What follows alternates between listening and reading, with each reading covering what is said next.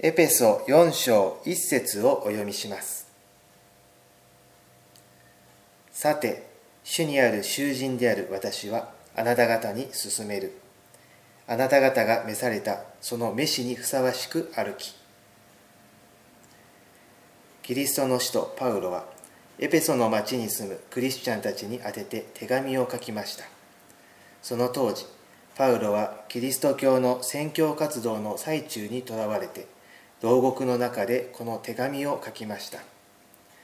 パウロは自ら主イエス・キリストにある囚人と名乗りましたがその言葉はクリスチャンはキリストにつながれた囚人であることを意味しています。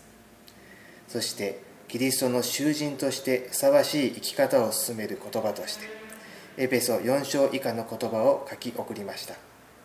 その内容は謙虚柔和寛容愛による生き方です。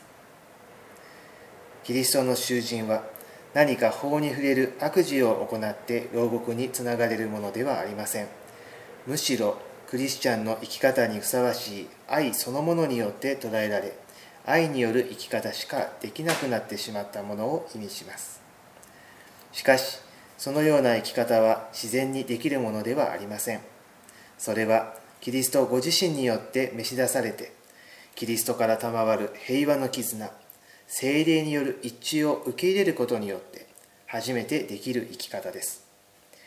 私たちもキリストから望み信仰恵みをいただいてキリストと共に歩んでまいりましょう。ご一緒にお祈りいたしましょう。天の父なる神様聖書は私たちに愛に生きることを教え私たちに進めています。しかし私たちは愛に生きるために助けを必要としています。どうぞイエス・キリストのうちに愛の生き方を学ばせてください。そしてキリストが歩まれたように私たちも愛のうちに歩むことができますように。イエス・キリストのお名前によって祈ります。アーメン。